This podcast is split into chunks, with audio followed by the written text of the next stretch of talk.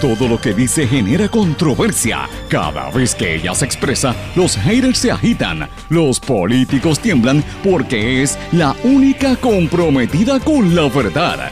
Periodista, bloguera, relacionista licenciada, analista de la noticia, escritora y le dicen la provocadora en las redes sociales. Y ahora comienza en blanco y negro con Sandra Rodríguez Coto. Bienvenidos a su programa en blanco y negro con Sandra para hoy lunes 22 de febrero del 2021. Les saluda Sandra Rodríguez Coto.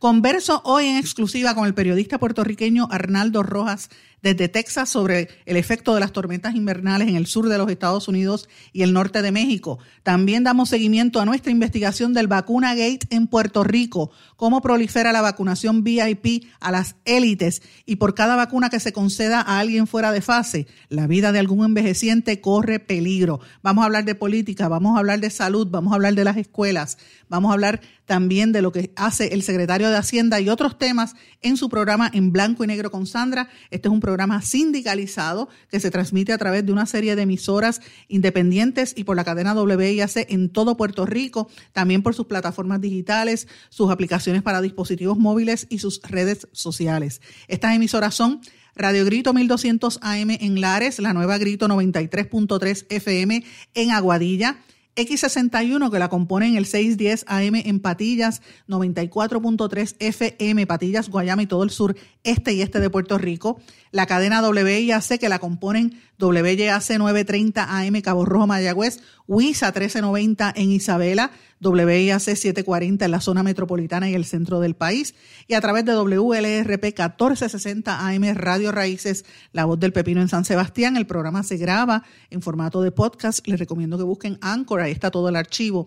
A las 8 de la noche se retransmite de manera diferida por la emisora web radioacromática.com y como siempre le digo, me puede escribir a través de las redes sociales Facebook, Twitter, Instagram, LinkedIn o en nuestro correo electrónico en blanco y negro con sandra arroba gmail.com. Vamos de lleno con los temas para el día de hoy. En blanco y negro con Sandra Rodríguez Coto. Bienvenidos a su programa en blanco y negro con Sandra. Mis amigos, estamos comenzando una semana que promete muchísima actividad, muchísimas noticias y vamos a continuar nuestras distintas investigaciones, así que les anticipo que estamos trabajando bien duro para dar a conocer temas importantes y temas que no trascienden en la opinión pública. Quiero comenzar antes de hablar de los temas dándoles las gracias a todos ustedes por su sintonía, por el apoyo también a nuestros proyectos los fines de semana, el, el video que preparamos con la bata puesta, como le llamamos en, a través de todas las redes sociales, que tienen mucho éxito gracias a ustedes y gracias por los comentarios que nos están enviando. La, la, la sintonía pues está creciendo sobre todo en nuestro canal de, de, YouTube, así que le damos las gracias y damos continuidad a los temas que presentamos en este programa y también de aquí pues llevamos temas allá, es, es como una, es parte del, del, esfuerzo que se está haciendo, un trabajo continuo para tratar de ayudar a este país a, a traer unos temas que muchas veces no están en la opinión pública o que se tocan de manera superficial y obviamente para sacar nuestras investigaciones. Quiero también darle las gracias a toda la gente que, se, que ha estado escribiéndome y dándome eh, palabras de apoyo en estos días y sobre todo a los radioescuchas del área de Utuado, que estoy recibiendo muchas llamadas de, y mensajes de gente de esa región de Utuado y de adjuntas que nos están sintonizando a través de, WGDL Lares y nos están oyendo también por Radio Raíces. Y, y, a veces también algunos en el área de Jayuya, en el área de Ciales, nos están escuchando por WIAC. Así que gracias por su sintonía tengo parece que un fan club por esa zona porque me están escribiendo, pero bastante. Y me piden que vaya por allá, pues pronto vamos a, a, a, ver que, cómo podemos lograrlo, porque hemos estado tratando de cuidarnos en el tema este de la, de la pandemia. Eh, las salidas están bastante controladas porque como no tengo la vacuna y hay que esperar, ¿verdad? Que esto baje un poquito, pues hay que controlarlo. Yo, yo, yo he tratado de respetar el, el proceso este de distanciamiento social lo más posible eh, para evitar cualquier tipo de contagio. Ustedes saben que que no, no, eso no está bien, además de que como tengo una niña con, con este, situaciones, pues quiero protegerla. Y yo creo que esta es la responsabilidad de todos. Pero cuando esto baje, ustedes saben que yo voy a estar por allí. Y si surge una oportunidad, pues vamos con nuestra debida protección y las mascarillas y el face shield, pues vamos a estar por allí. Así que muchísimas gracias a todos los que me han estado escribiendo. Hoy tengo varios temas que quiero traerles. Vamos a tener una entrevista con el compañero periodista Arnaldo Rojas, que le va a encantar. Pero tengo varios temas importantes que tenemos que traer en el día de hoy. Este fin de semana nosotros revelamos en nuestro blog, en blanco y negro con Sandra, están ambas historias ahí, ustedes las pueden buscar. Y también en nuestro video, lo que está ocurriendo eh, del problema de la proliferación de las vacunas, eh, de, la gente que se está vacunando fuera de tiempo, lo que en algunos países de América del Sur le llaman el vacunagate.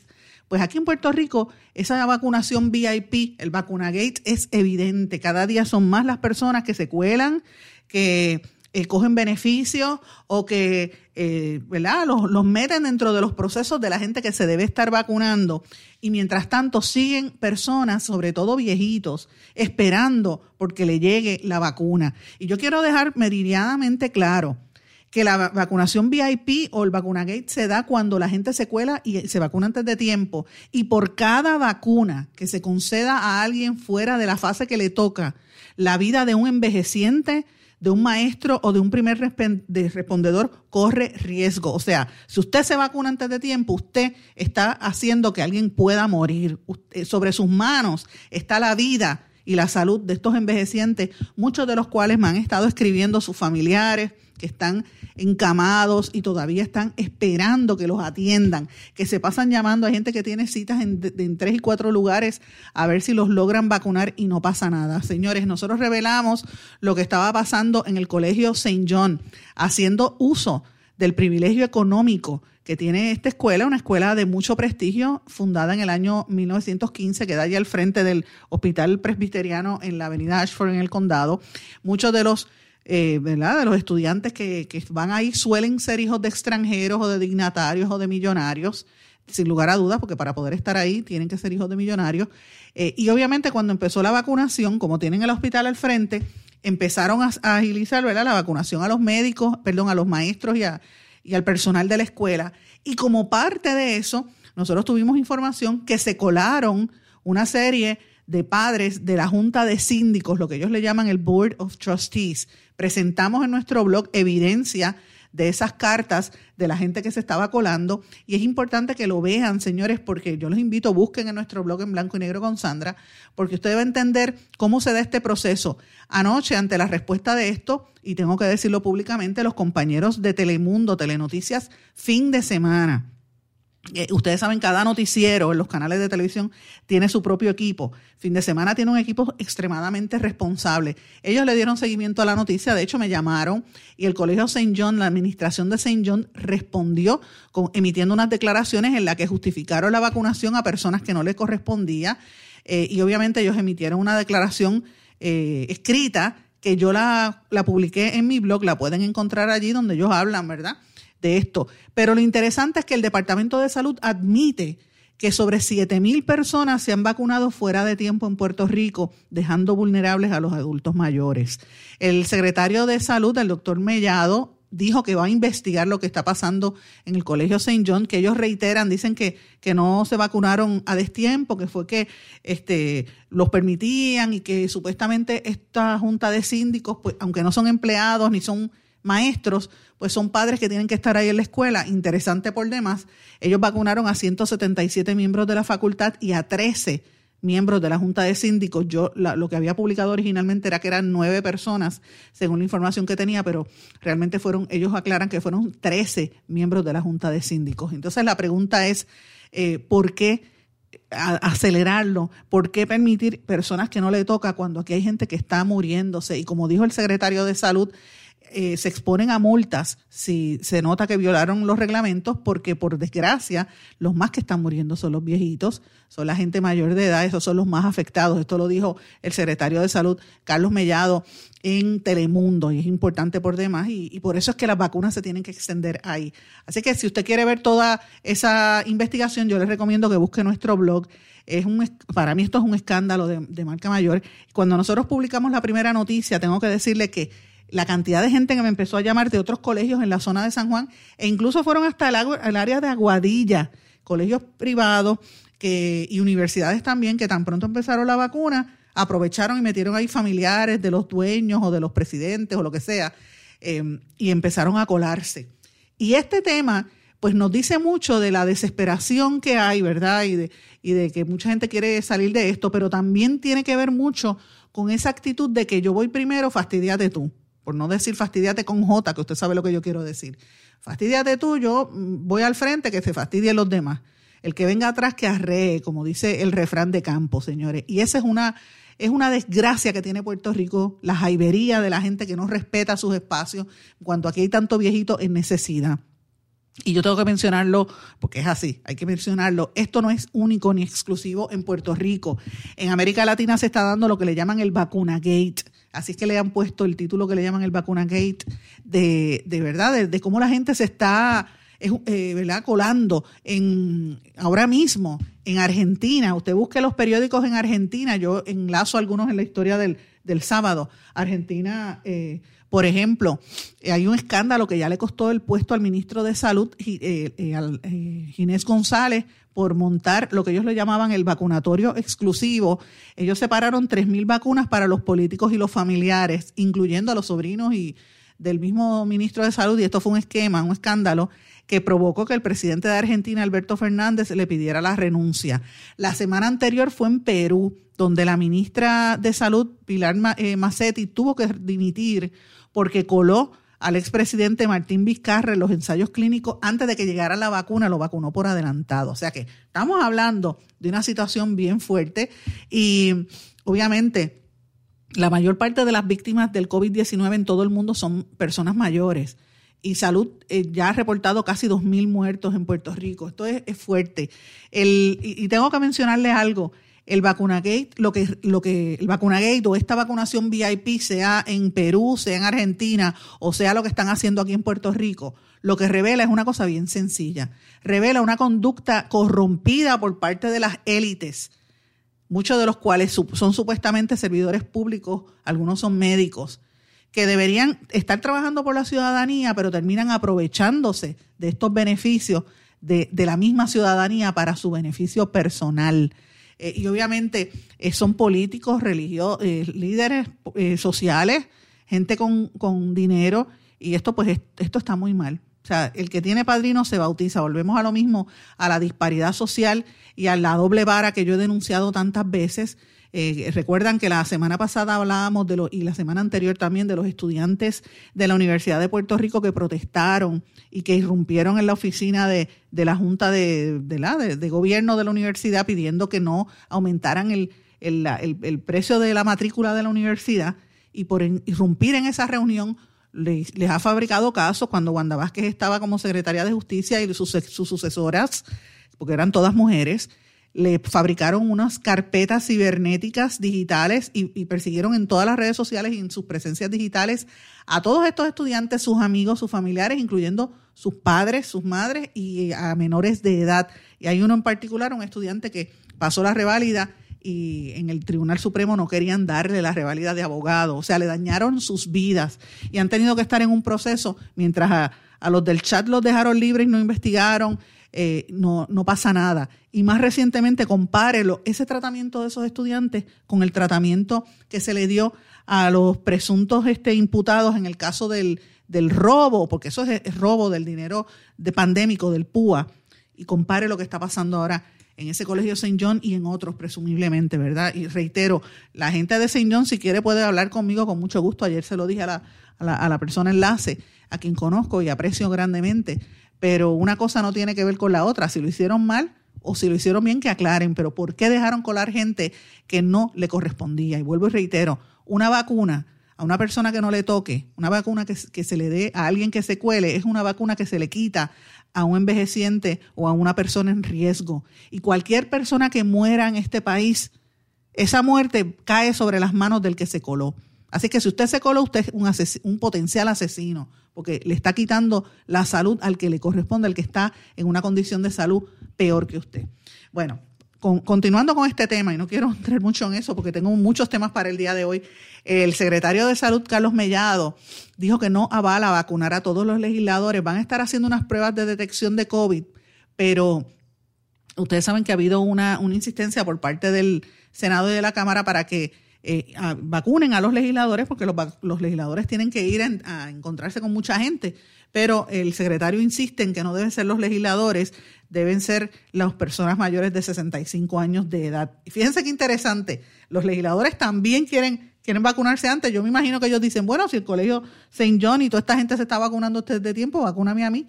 Eh, y eso deja mucho que desear. Vuelvo a lo mismo, es la actitud que hay de que yo me lo merezco, que yo soy, yo estoy en una clase eh, privilegiada y que pues soy la élite y soy el que mando, para que usted vea cómo está la actitud de esto, por lo menos el secretario dice que no.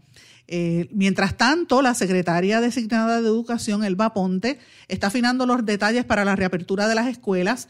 El jueves van a, dar, a decir exactamente la cantidad de escuelas que van a reabrir eh, y obviamente ustedes saben que desde hace casi un año las escuelas están cerradas van a reabrir el primero de marzo y en algunos planteles solamente de, de 150 a 500 estudiantes. Es un horario especial hasta las 11 u 11 y media de la mañana de manera escalonada. Eh, mientras tanto, pues la Asociación de Maestros, la local de sindical, la Federación de Maestros, todos los gremios dicen que no están de acuerdo, que el protocolo que están presentando no es el correcto, que no dice la realidad y que no conocen la idiosincrasia y la necesidad de cada, de cada escuela particular, así que esto es interesante. Fíjese cómo contrasta estos temas de, lo que a la gente le interesa, ¿verdad? Eh, ahora mismo, la semana pasada se anunció y ya se comenzó a distribuir a los beneficiarios de la tarjeta del PAN el beneficio de, el pago retroactivo por, correspondiente a, a, lo que los niños debieron haber estado consumiendo en los comedores escolares. Hoy se supone que empezarán a registrarse el sector privado, los que no pertenecen a, a la tarjeta del PAN y el sistema por lo menos en, hasta horas de la mañana había colapsado, no desconozco si ya está arriba, pero fíjense cómo funciona esto. Así que la gente que necesita, la gente pobre, la gente mm, clase media trabajadora que está tratando de, de sobrevivir a esta pandemia, se la pone la situación difícil y compare esto con la élite y el lujo que se está promoviendo en Puerto Rico Hoy el periódico El Nuevo Día encabeza en la mañana un titular que dice imparable la venta de viviendas de lujo en Puerto Rico como un nicho del mercado donde dice que la demanda supera el inventario y que hay muchísimas transacciones en efectivo.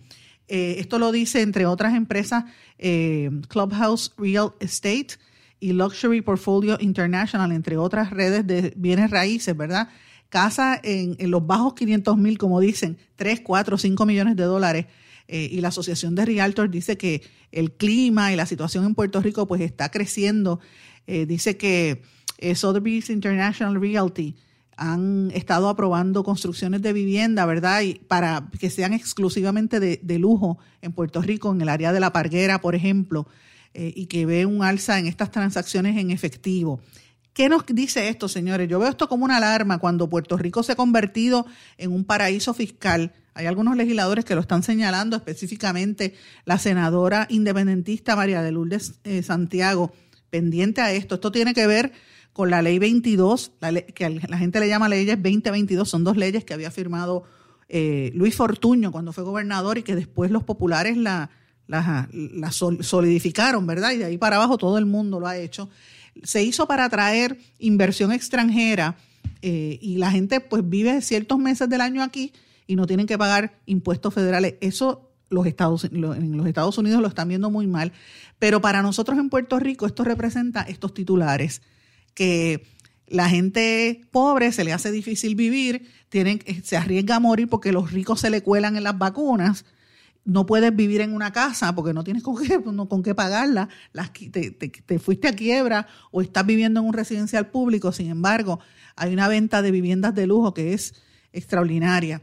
Eh, y yo me pregunto si esto es parte de la política esta de, un Puerto Rico sin puertorriqueños, como decían en el chat de Telegram, si hacia eso es que nos encaminamos, donde Puerto Rico los puertorriqueños vamos a terminar siendo meseros o sin, ¿verdad? sin, sin descartar el, el, trabajo, ¿verdad? Todo trabajo honra, pero, pero siendo peones en nuestro propio país, vamos a ponerlo de esta manera, siendo trabajadores en nuestro propio país de otros intereses. Y esto pues nos debe poner a pensar. Esto, esta disparidad social cada día es más grande y esto provoca molestias, provoca también eh, ansiedad en la sociedad y, y pues tiene una serie de repercusiones que muchas veces no se toca. Yo creo que el tema de salud mental en Puerto Rico tiene mucho que ver con esto también, eh, donde solamente importa el que tenga dinero y que va a vivir como le dé la gana. Yo he denunciado aquí múltiples, múltiples veces lo que están haciendo algunos empresarios de, lo, de las criptomonedas que han adquirido propiedades en, en, todo Puerto Rico y están haciendo un, sacando a la gente de sus, de sus comunidades para ellos comprar ahí esto, un gentrification ahí masivo y aquí nadie dice nada. ¿Por qué? Porque nos están empujando a irnos. Aquí no ha habido una, una, eh, una emigración más masiva precisamente por la pandemia. No, hemos bajado un poco en el ritmo de la emigración precisamente por esa situación, pero cuando uno ve este contexto uno entiende qué es lo que está pasando aquí. Yo me pregunto si es parte de un proceso para sacar gente crear estas diferencias y, encaminarnos hacia un estado como pasó en Hawái. Eso fue lo que hicieron en Hawái. Le pasaron la planadora prácticamente por encima a los pueblos originarios y convirtieron Hawái en un estado. ¿Pasará eso en Puerto Rico? No sabemos. Pedro Pierluisi insiste en que se tiene que hacer la elección eh, sobre los cabilderos estadistas y ya el presidente del Senado, José Luis Dalmau, le dijo, no te vistas que no vas. José Luis Dalmau dijo, si usted quiere, de hecho la legislatura le va a quitar ese presupuesto de 1.2 millones de a la oficina de Puerto Rico en Washington para hacer esa papeleta porque esa elección dice que eso no estuvo prometido en la papeleta, que, que él le dice, si ustedes quieren votar por la estadidad, que lo pague el PNP, dice José Luis Dalmao. Y el, el gobernador reaccionó, gobernador Luis y dice, basta ya de tanta hipocresía y busconería, y dijo que no, que aquí las elecciones habían sido a favor de la estadidad un 54% y que hay que cumplir con, con la ley. Mire esto, mire todo como, como el entorno, como lo estoy planteando. Eh, hoy debo decir también que el gobernador Pedro Pierluisi anunció que se va a estar reuniendo con una serie de líderes sindicales eh, por, las inquietudes que hay, las expectativas que hay con este nuevo gobierno y las inquietudes que hay en torno, por ejemplo, a la ley de retiro y la posible reforma laboral. Eh, la reunión va a ser a las 4 de la tarde en el centro de convenciones. Va a haber allí miembros de la Unión Independiente Auténtica de Acueductos, la Asociación de Maestros, las, la CPT, Central Puertorriqueña de Trabajadores, la Federación del Trabajo, la Hermandad de Empleados Exentos No Docentes de la Universidad de Puerto Rico, que tiene unos problemas ahí particulares, el Sindicato Puertorriqueño de Trabajadores y la Unión del Fondo del Seguro del Estado y la Unión General de Trabajadores, entre otras. Así que va a estar bien interesante lo que trascienda ahí. Ya mañana podremos hablar un poquito en detalle de qué va a pasar en esa reunión pautada a las 4 de la tarde. El gobernador también, y esto es importante, nombró al secretario de Hacienda Francisco Párez como principal oficial de finanzas públicas. Esta no es la primera vez que esto sucede, porque el, principal oficial de finanzas, o CFO, como le dicen en inglés, es la persona que eh, maneja todas las finanzas. La primera persona que tuvo este puesto fue la amiga Melba Acosta, que en aquel momento ella fue CFO y fue presidenta del Banco Gubernamental de Fomento, que ya no existe, ¿verdad? Pero tenía ambos puestos. Pues ahora Pierre Luis nombró a Francisco Párez como este principal oficial de finanzas y también instó a que hay que culminar con los estados financieros auditados. Esa va a ser una de las responsabilidades que le han dado a Francisco Párez. Eh, y obviamente esto es importante porque Párez es un muchacho bien joven, es parece un niño, es un niño bien jovencito y ha dado una demostración muy acertada de su trabajo. Yo recuerdo cuando él lo nombraron, yo decía, ¿de dónde sale este niño? Yo preguntaba públicamente en este programa eh, y después hablé de una situación que le pasó a su mamá, que había sido eh, hallada culpable en un, en un caso de, corrupción gubernamental. Y por yo decir esto, que es una realidad hecha ahí, está, usted puede buscar la, evidencia, me cayeron arriba los seguidores del PNP porque, porque él estaba tirando al muchacho. Yo decía, yo no le estoy tirando, yo solamente estoy diciendo que de dónde sale él y que su mamá había tenido un caso de corrupción. Vamos a ver sobre la marcha cómo, cómo es el trabajo de este muchacho. Y recuerden que él había asumido las riendas del Departamento de Hacienda de manera interina originalmente en el año 2019 cuando empezó la, la polémica que tuvo el ex gobernador, el entonces gobernador eh, Roselló con el entonces secretario de Hacienda Raúl Maldonado que dijo que había una mafia institucional y Roselló lo mandó a votar y le pidió la renuncia. Entonces, acuérdense que Raúl Maldonado era secretario de Hacienda, CFO y director de la Oficina de Gerencia y Presupuesto. Lo sacan del gobierno y entonces traen de interino a, a. Y déjeme decirle, de allá para acá, Párez ha hecho un buen trabajo, no, no lo vamos a negar. Por eso es que creo que lo están premiando con esta posición, porque ha hecho, ha sido muy efectivo en el estar recobrando el dinero que estaba pendiente y veremos a ver si él logra culminar los estados financieros auditados. Ojalá que lo haga. Me parece que sí, él tiene una buena actitud. Además, yo creo que la juventud le permite hacer un trabajo y destacarse. Así que le deseamos buen un éxito a este secretario de Hacienda en estas nuevas funciones, que por, por cierto no va a devengar salario adicional. Mis amigos, tengo que irme una pausa. A nuestro regreso venimos con una interesantísima entrevista. No se la puede perder. No se retiren, el análisis y la controversia continúa en breve, en blanco y negro, con Sandra Rodríguez Coto.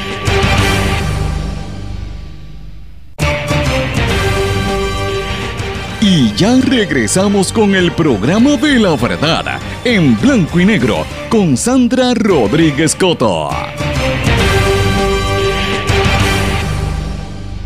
Regresamos en blanco y negro con Sandra. Bueno, ustedes saben que en estos días en el estado de Texas y todos los estados del sur de la nación americana han estado experimentando y sobreviviendo a una serie de tormentas invernales. Esto afecta a un montón de puertorriqueños que hay por allá. De hecho, en el estado de Texas hay cientos de miles de puertorriqueños, sobre 250 mil si no me equivoco, que se han estado yendo como parte de, la, de la época de la emigración masiva puertorriqueña y también a raíz del huracán María. Pues para nosotros entender un poquito de, cómo se experimente, cómo se vive lo que eh, la gente está viviendo por allá, sobre todo lo que ocurrió la semana pasada, cuando hubo dos, tres tormentas corridas, pues me di a la tarea de buscar hablar con alguien que supiera, que estuviera por allá, y me, encontré con el compañero periodista Arnaldo Rojas. Ustedes lo recordarán porque Arnaldo fue reportero aquí en la televisión, en Guapa Televisión, y también en Univisión. Y se desempeña ahora mismo como corresponsal de Voice of America. Yo quiero que ustedes escuchen lo que nos dijo Arnaldo en esta entrevista. Muy bien, gracias a Dios. Para mí una fortuna. Gracias por este espacio de reconectar con mi gente de Puerto Rico después de varios años de haber salido. Así es, pero siempre, hace falta que vengas y que, que des la vuelta por aquí, coja un poquito de calor también. Sobre todo en este tiempo, ¿no? Me, encantaría poder tomar un avión ahora mismo y pasar algunos días en Puerto Rico. Pero bueno, no es posible por lo pronto en medio del contexto de esta pandemia. Pero, pero yo encantado. Todos los años voy, todos los años voy a Puerto Rico. ¿De dónde es tu familia aquí, Arnaldo? De Ponce, todos están en Ponce. Eh, mi mamá, mis hermanas, mis sobrinos, todos se encuentran en Ponce y todos los años eh, tengo la gran fortuna de, de, poder regresar para compartir con ellos un ratito. Pues que, que, se, que se anoten para que vean este vídeo, pero déjame preguntarle y comentarle a los compañeros que están viendo el vídeo. Tú estás desde Houston, que ha sido, el estado de Texas ha sido uno de los más afectados por todas estas eh, no sé si decirle tormentas o, lo más terrible que ha ocurrido, porque hay gente eh, que, nunca había experimentado una situación así. Texas, eh, Luisiana, varios estados del sur e incluso en el norte de México también. ¿Cómo lo sentiste donde tú estás? Esto ha sido una furia invernal, como se le ha dicho aquí. Oye, no fue una tormenta, ni fueron, tres. fueron tres sistemas que, que fueron consecutivos. Es decir, estuvimos toda esta semana, gracias a Dios ya ahora estamos recibiendo la fortuna de unas temperaturas un poco más cálidas, que todavía para Puerto Rico es bastante fría, pero para la experiencia que tuvimos en los últimos días, para nosotros ya nos sentimos en la gloria. Estuvimos básicamente seis días de temperaturas congelantes, temperaturas bajo cero grados Celsius, menos de, de, 32 eh, grados Fahrenheit, y fue terrible, particularmente en un estado donde no estamos acostumbrados a eso. Hemos sido aquí en los Estados Unidos, te comento, burla de muchos residentes de otros estados donde el frío es cosa de todos los días. Chicago, Nueva York, Rhode Island. Pero lo que ellos no entienden, o muchas personas allá no entienden, es que temperaturas como las que vivimos durante esta semana aquí en Texas no se registraban en más de 150 años. O sea, ni las personas ni el sistema eléctrico, ni el sistema de distribución de agua, ni la cadena de distribución de alimentos estaba atemperada para lidiar con la situación que se formó en medio del transcurso de, esta, de estas tormentas. Eran no solo nieve, porque a veces uno piensa en la nieve y se ve muy bonito, pero son las consecuencias que vienen detrás. Es el hielo, es la lluvia helada, son las temperaturas terribles y particularmente, como sabes, pasar todo eso sin el servicio eléctrico. En el peor momento de la crisis, casi 4 millones de hogares en Texas no tenían servicio eléctrico, es decir, no tenían calefacción, no tenían calefacción. Y sin calefacción, bajo esas temperaturas congelantes, es miserable, no hay otra manera de decirlo. Yo sé que vi mucha gente, incluso sacaban los barbecues y trataban de, hacer un barbecue para calentarse con ese calor, de, por tener algo de eso. Veía eh, las estalactitas y estalagmitas de hielo cubriendo los autos, las motoras, las bicicletas, techos de casas que colapsaron, porque ese es otro elemento también. Las casas en el estado de Texas no están preparadas para soportar este tipo de, frío. Eh, ¿Hasta qué nivel de, no sé, de temperatura llegaron?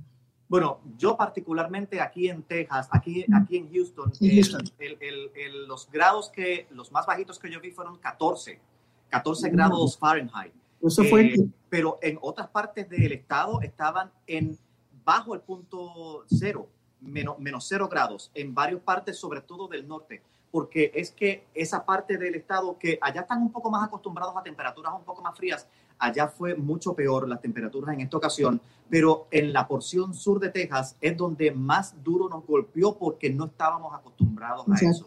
Y como bien menciona, nos, siempre se habla de las temperaturas, pero el problema es que aquí las temperaturas desencadenaron todo, toda una cadena, eh, valga la redundancia, de circunstancias eh, adversas terribles, porque claro, vino las temperaturas y afecta lo que es la temperatura corporal y cómo uno siente las cosas.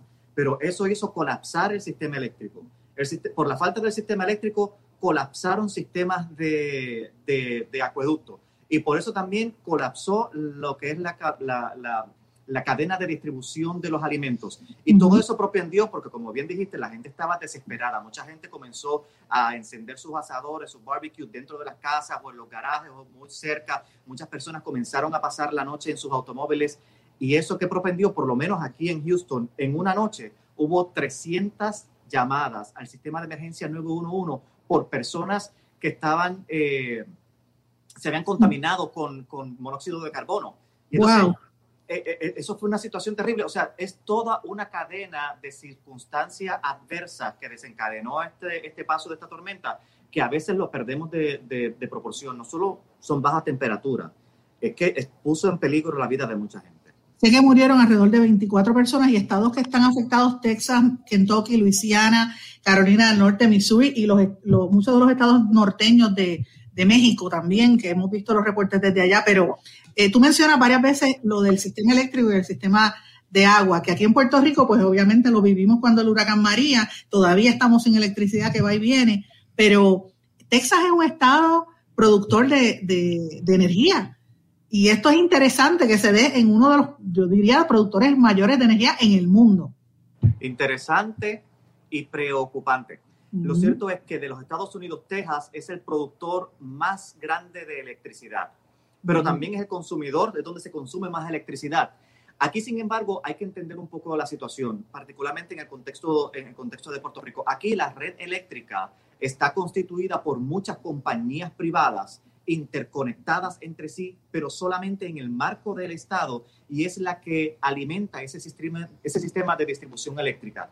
Y por ende, el Estado tiene muy poco espacio de supervisión existe lo que se llama una Comisión de Confiabilidad Energética del Estado de Texas. Sin embargo, y estoy citando, como dijo el gobernador, en esta circunstancia de confiabilidad fue lo menos que tuvieron.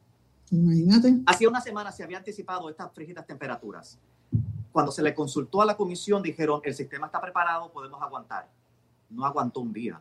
En un día ya el sistema había colapsado, cuatro millones de hogares, y eso tienes que multiplicarlo entre tres y cuatro personas por casa. Es decir, millones de personas en el estado se quedaron sin luz cuando más la necesitaban. Entonces, a, lo, que, lo que quería explicar era, cuando se rompen esas cadenas internas, hay muchos estados en los Estados Unidos que también están interconectados entre sí, y entonces si tienen alguna emergencia en su fuente primaria de, de, de generación de electricidad, pueden tomar electricidad de otros estados. Texas está solito y por eso fue muy poco lo que pudieron hacer, porque nuestro, nuestro sistema está interconectado entre sí, pero no entre los demás estados. Y entonces, eso fue lo que propendió esta gran crisis. Obviamente, el gobernador a este punto ha pedido la renuncia de todos los miembros de esa comisión de confiabilidad energética de Texas, pero yo creo que hace falta mucho más que hacer. Hay un dato muy importante y es lo que ha creado controversia estos últimos días. Desde el 2011, cuando fue la última gran eh, tormenta invernal que afectó nuestra región, el gobierno federal le había advertido al gobierno local que algo se tenía que hacer para atemperar el sistema a circunstancias como esta, previendo que, claro, por lo del cambio climático y porque las tormentas cada vez son más terribles, esto podía ocurrir. En aquel entonces, y vuelvo y lo recalco porque creo que es importante, como aquí la red eléctrica está constituida por compañías privadas, en aquel entonces las compañías privadas dijeron, eso de atemperar el sistema eh, para poder recibir el embate de estas temperaturas me sale muy costoso no hicieron nada. No hicieron nada en 11 años. Y por eso, en 10 años, y por eso es que estamos en el punto donde nos encontramos ahora. Gente muriendo porque estaban buscando refugio en sus automóviles, gente muriendo porque no tenía luz y prendieron sus chimeneas cuando quizás no estaban eh, preparados para eso y se prendieron en fuego las casas. Y esa es la consecuencia de no haber actuado hace 10 años. Ahora el gobernador está pidiendo no solo la renuncia de esta comisión eh, supervisora de, la, de la red eléctrica, sino también que está pidiendo una legislatura que haga algo para que se reforme esto del sistema, quizá para que, para que la autonomía no sea tanta y para que también en la legislatura comience a otorgar algún tipo de, de fondos para que las compañías comiencen a hacer los trabajos de atemperar el sistema, porque ciertamente la historia les ha enseñado de la peor manera de la peor manera, que no estamos preparados. Y hay un problema también con, con el abasto de agua también, porque cuando ya algunos lugares no tienen electricidad todavía, pero el no tener agua es, es, caótico. ¿Cómo están esos, ese segmento, el de la falta de servicio de agua y las telecomunicaciones? Claro, claro, claro, ahora, ahora está peor ya mucha gente comenzó a recibir eh, la luz eléctrica de vuelta. El último número que vi, un aproximado, es de cerca de 40 mil hogares que son los que se encuentran ahora mismo sin electricidad. Ellos han explicado que las personas que se encuentran sin electricidad ahora es porque particularmente las líneas tienen que haber sufrido algún tipo de daño por la acumulación de hielo y por los vientos, no necesariamente porque la generación de las plantas no sea suficiente para poder, eh, para, para poder satisfacer lo que es el consumo. Sin embargo, y entonces ellos anticipan que ese número va a ser un poco más tardado en la recuperación.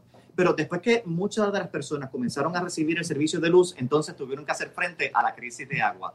Y la crisis de agua se dio por dos cosas. Uno, pues por la falta de electricidad para suplir a las plantas de distribución de agua.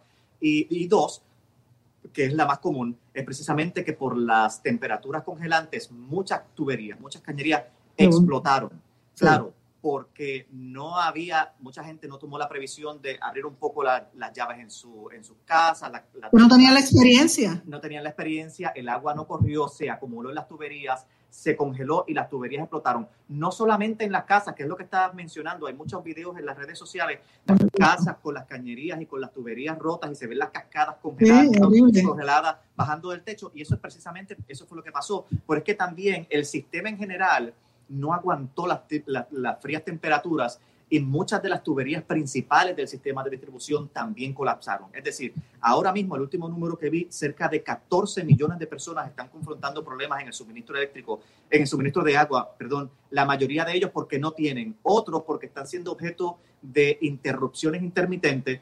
Y también cerca de 6, 7 millones de personas tienen agua, pero están bajo una orden de hervirla para el consumo y mucha gente todavía no tiene luz y entonces cómo la hiervo y eso eso lo que lo que motivó fue una tercera crisis y es la crisis alimentaria. Vamos a continuar esta conversación al regreso de la pausa. No se retiren, el análisis y la controversia continúa en breve, en blanco y negro, con Sandra Rodríguez Coto. Más que un plan de salud, somos alegría para nuestro pueblo. Somos seguridad. Somos nuestra gente. Más que un plan de salud, somos nuestra comunidad. Somos bienestar. Somos tu acceso a 64 hospitales, médicos y especialistas en todo Puerto Rico al cuidado de tu salud. Más que un plan de salud, Menonita es Puerto Rico. Plan de salud Menonita. Tu salud en buenas manos.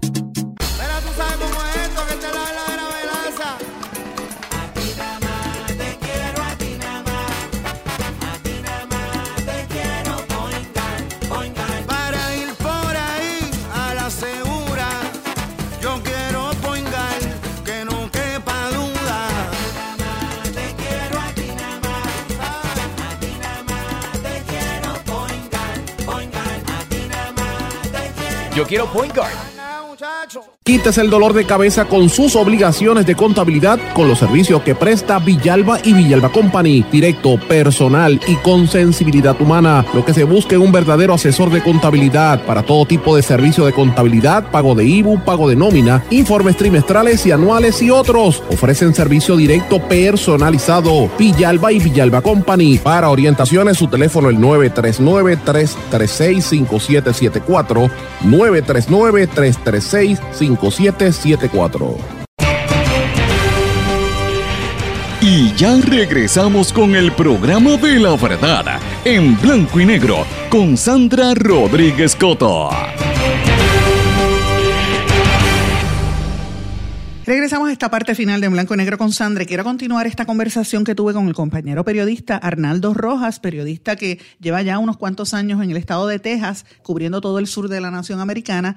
Y lo recordamos porque Arnaldo fue reportero bastante destacado en Guapa Televisión, también en Univisión aquí en Puerto Rico. Escuchemos la continuación de lo que nos dijo de cómo vivieron y están viviendo la gente en Texas y en otros estados del sur después de todas estas tormentas invernales que ocurrieron la semana pasada y que se anticipa podrían continuar, creo que mañana.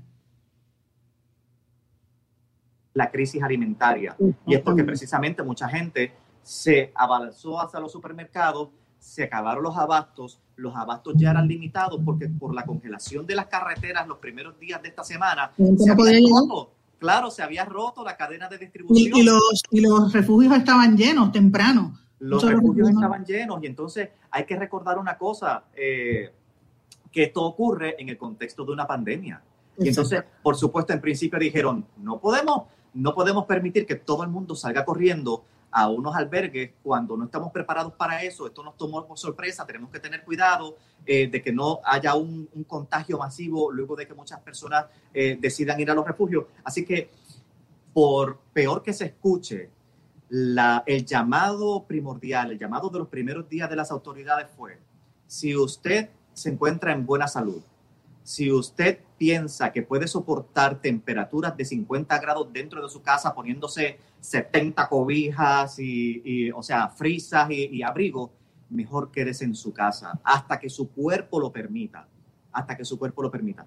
Eso, claro, a muchos nos tomó por sorpresa porque uno dice, ¿cómo me están pidiendo a mí que me aguante en mi casa sin calefacción? Claro, con, con este frío tan tenaz, pero también hay que, hay que reconocer que en medio del contexto de la pandemia había que tomar consideraciones eh, superiores al, a la disconformidad de tener unas temperaturas tan terribles. Yo pienso que esto va a plantearle unos serios señalamientos a esta nueva administración que entra en el gobierno en los Estados Unidos, porque vamos, eh, eh, durante los últimos años se ha negado la, el calentamiento global, ¿verdad? Hay unos naysayers, gente que no lo cree, pero estamos viendo los, los fuegos forestales en California y en otras partes del mundo también están mucho más, eh, eh, eh, Somos mucho más comunes. Los terremotos se están dando. Los huracanes son mucho más fuertes. Aquí tenemos experiencia de eso. O sea que, y esta pandemia también. y me parece a mí que la, infraestructura, sobre todo en la nación americana, va a tener que, que ser revisada porque evidentemente esto fue muy terrible. Por lo menos ya tú estás bien y tienes telecomunicaciones, tienes luz y tienes agua, por lo menos. Mira, gracias a Dios fui muy afortunado que en medio de esta contingencia nunca perdí el servicio de electricidad. Fui uno de los muy pocos y por eso le, doy muchas gracias a Dios. Primero porque me permitió mantenerme caliente en mi casa y segundo porque me permitió seguir trabajando. Y entonces lo de la red de comunicación eh, también fue otro problema porque por la falta del suministro de electricidad y por la afectación en las torres de comunicaciones, también hubo muchas personas que sufrieron eh, lo que es este, la conectividad particularmente celular. Y entonces eso, eso te digo, e, esto todo fue un caos. Esto, esto fueron, fue una semana bien terrible. Y te digo una cosa, cuando se estaban preparando, por decirlo de alguna manera, las autoridades locales para recibir el embate de, de estas tormentas, aquí localmente se mencionó las consecuencias del embate de esta tormenta invernal va a ser equivalente al impacto de un huracán categoría 5. Mm, y yo creo que no se equivocaron. ¿Y eso no te dio un flashback a ti? Pero por supuesto, mira, yo no, yo no estuve, yo no estuve en Puerto Rico cuando María. No, pero tu familia. Me gustado estar con mi familia. Pero yo fui, eh, me acuerdo como hoy, tres, tres o cuatro semanas después eh, de María, fui, tuve la fortuna de, de, poder ir a trabajar a Puerto Rico. Y la verdad es que, y la verdad es que cuando yo escuché ese argumento de las autoridades locales de que, de que el impacto de esta tormenta tropical, podía, de, esta tormenta invernal, podía ser como la de un huracán categoría 5, yo dije, la cosa no pinta bien. Vamos a, vamos a prepararnos de la manera que podamos, de, la manera que podamos. Pero yo creo que, que eh, vivíamos muy confiados hasta esta situación, vivíamos muy confiados de que aquí el sistema era bastante confiable, la, la electricidad y el agua, hasta que siempre ocurre algo que, que te deja casi que desvestido. Ahora, ahora van a venir las evaluaciones posteriores y, y, el martes se anticipa algo también, unas lluvias o algo. Estaba, estaba viendo que frente frío, pero por fortuna, por fortuna no tendrá eh, bajas temperaturas, lo que más traerá sería un poco de lluvia, y ya los meteorólogos lo estaban explicando para que la gente no se asuste, ¿no? No es lluvia helada, no es granizo, es, más, es más lluvia, temperaturas un poco más cálidas, pero cuando ya uno habla de temperaturas cálidas, considerando el frío terrible que vivimos esta, esta semana, uno dice, ay, ya, eso, eso es nada. Pero se supone que ya para, para, el jueves, por lo que estuve viendo en el pronóstico, miércoles o jueves de la semana que viene, vamos a estar en los 70 grados. Así que, eso es una, una, bendición divina. Pero, pero, eso, también es, eso también es importante que la gente aquí en Puerto Rico lo entienda, porque como tú vas a estar de congelado menos cero a estar a 70 grados en cuestión de tres días o dos días, eh, y, y, eso enferma a muchas más personas. Eh, tiene un impacto también en el ambiente. Y aquí en Puerto Rico quizás no están acostumbrados, los que no han vivido en Estados Unidos no han visto esas diferencias. Así que yo creo que esa parte es importante que la menciones, Arnaldo. Sí, también, o sea, aquí, aquí toda la gente, aquí hay un lema de, los tejanos que dice que aquí el clima está bien loco, las condiciones del tiempo aquí son bien locas. Y, y, eso es lo que vivimos en la mayor parte del año. Yo sé que en Puerto Rico para los meteorólogos es bien difícil predecir también, pero allá son las condiciones de lluvia, más bien. aquí en Texas es, es, una combinación de todo. Por ejemplo, ayer, ayer amanecía a 27 grados y ya en la tarde estaba a 50. Entonces uno, dice, y a, veces, y a veces durante el invierno te ocurre eso, cuando uno salía, cuando uno, antes de la pandemia, cuando tenías la, la, bendición de poder salir, a veces en la mañana uno salía con una camiseta y un abrigo y encima de eso un jacket.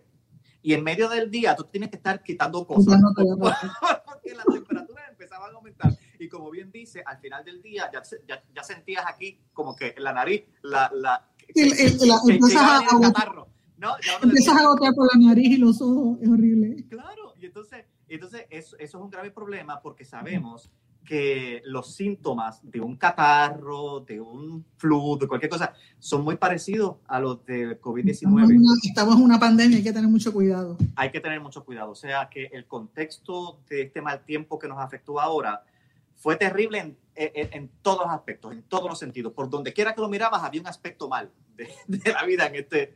Pero ya tomamos lo peor paso, que es lo importante. Y yo quiero que los amigos que te vayan a ver y estén pendientes a tu reportaje, Arnaldo Rojas desde Houston, Texas. Gracias por estar con nosotros, cuídate mucho. Y cuando vengas a Puerto Rico, por favor, comunícate para que nos podamos ver.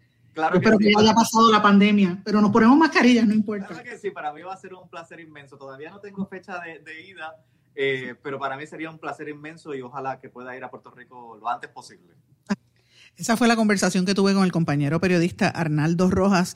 Interesante, me alegró muchísimo verlo, un muchacho que está poniendo el nombre de Puerto Rico en alto, sobre todo en esos estados del sur y en todos los trabajos que se ha desempeñado, porque Arnaldo es excelente y me alegró escucharlo y que esté bien. A su familia también mis saludos. Pero bueno, antes de terminar el programa, yo quería compartir con ustedes esa entrevista porque me pareció interesante mucho también de lo que él hablaba de de, cómo es que se administra el servicio eléctrico en el estado productor más importante en la nación americana de energía, que es el estado de Texas. Y debemos observar y entender un poco esos procesos en momentos donde aquí en Puerto Rico se está hablando de la privatización y la compañía Luma ya ha dicho que va eh, está prometiendo que no va a haber tantos apagones eh, y se está hablando pues de la privatización de la Autoridad de Energía Eléctrica en Puerto Rico, así es que eh, un poquito de contexto pues nunca está de más. Antes de terminar quería mencionarle dos temas adicionales que me parece que son sumamente importantes de otras noticias que quiero pues compartir con ustedes y dejarlas en la mente de ustedes para que reflexionen y busquen un poco más de información al respecto. La primera, esta es una noticia que ha trascendido este fin de semana, hoy también la reseñan algunos de los medios locales. Estados Unidos está al borde de encontrar y tener 500 mil muertes precisamente por la situación de la pandemia que estábamos conversando Arnaldo y esta servidora. la cifra de muertos a nivel mundial se acerca a los 2.5 millones de personas. En Estados Unidos, eh, 500 mil. Eso es eh, marca mayor. El doctor Fauci estaba diciendo que por años y décadas eh, vamos a estar la gente hablando de lo que ocurrió durante esta pandemia. Hay pues obviamente las múltiples críticas que dicen que en los últimos momentos de, de verdad y durante la administración de Donald Trump se manejó inadecuadamente esta crisis y provocó eh, este fracaso singular, como ellos lo, lo, catalogan, de cómo ha ido subiendo, ¿verdad?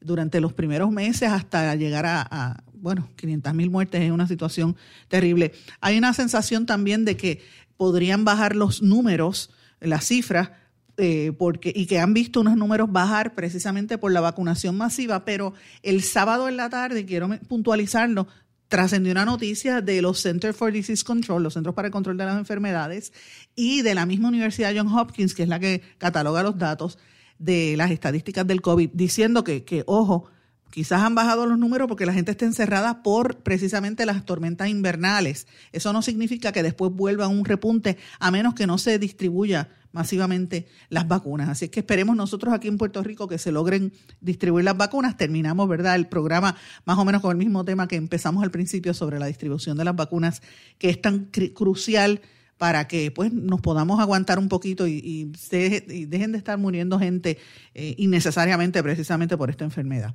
Eh, y por último, mis amigos, quería compartirles una noticia que trascendió ayer pero creo que es importante en el contexto de toda esta conversación que se está dando de la afrodescendencia, los derechos de las personas negras en, el mundo, porque estamos en el decenio de la afrodescendencia decretado por la Organización de las Naciones Unidas y por eso siempre hay que reafirmar estos temas. Y esto tiene que ver con el activista por los derechos de los afroamericanos, Malcolm X. La familia de Malcolm X dice que recibieron una carta donde implica a la policía y al FBI en el asesinato de este activista. Un policía antes de morir confesó que las autoridades conspiraron para socavar el movimiento por los derechos civiles de Malcolm X. Y las tres hijas de Malcolm X, que tienen nombres raros, así son nombres eh, eh, de, la religión musulmana, o no sé de dónde fue que salieron estos nombres, pero se llama Quibila, Alicia y Gamila Shabazz, que son los apellidos de las hijas de Malcolm X junto a unos abogados, estuvieron en una conferencia de prensa el sábado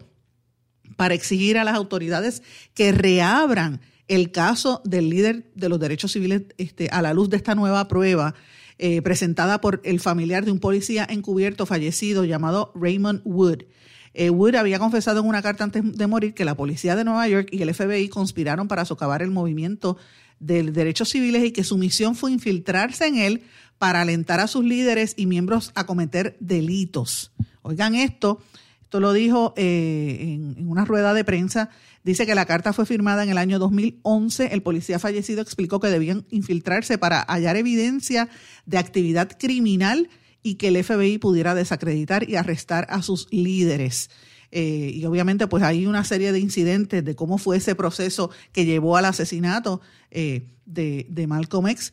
Eh, tres hombres fueron acusados del crimen y condenados a, cadena perpetua como parte de ese proceso y, obviamente casi todos han, el, uno de ellos murió en el año 2009 y los otros dos están puestos en libertad.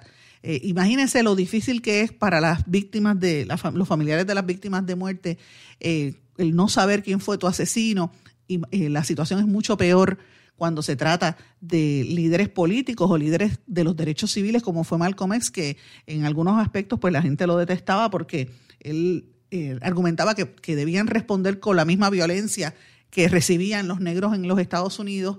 Parecido a esto, ha vivido también la familia de, de, Martin Luther King, que también es víctima del crimen, no solamente por el asesinato de Martin Luther King, sino por otros miembros de su familia también que han muerto a través de la historia.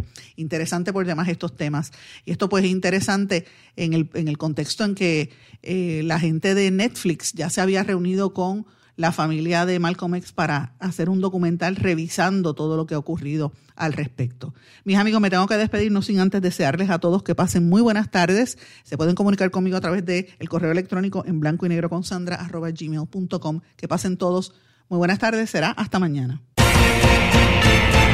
¿Se quedó con ganas de más? Busque a Sandra Rodríguez Coto en las redes sociales o acceda a en blanco y negro.blogspot.com porque a la hora de decir la verdad solo hay una persona en la cual se puede confiar. Sandra Rodríguez Coto en blanco y negro.